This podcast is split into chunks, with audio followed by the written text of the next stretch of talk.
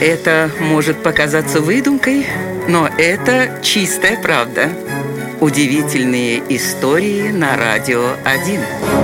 В 1966 году в Восточной Германии был снят культовый фильм «Сыновья Большой Медведицы». Главную роль в этой ленте, рассказывающей о жизни индейцев, сыграл знаменитый актер Гойко Митич. Фильм имел ошеломительный успех в Европе. Вскоре его стали показывать и в Америке, а в 1973 году копия киноленты была подарена индейскому племени Сиу, проживающему в резервации в штате Южная Дакота.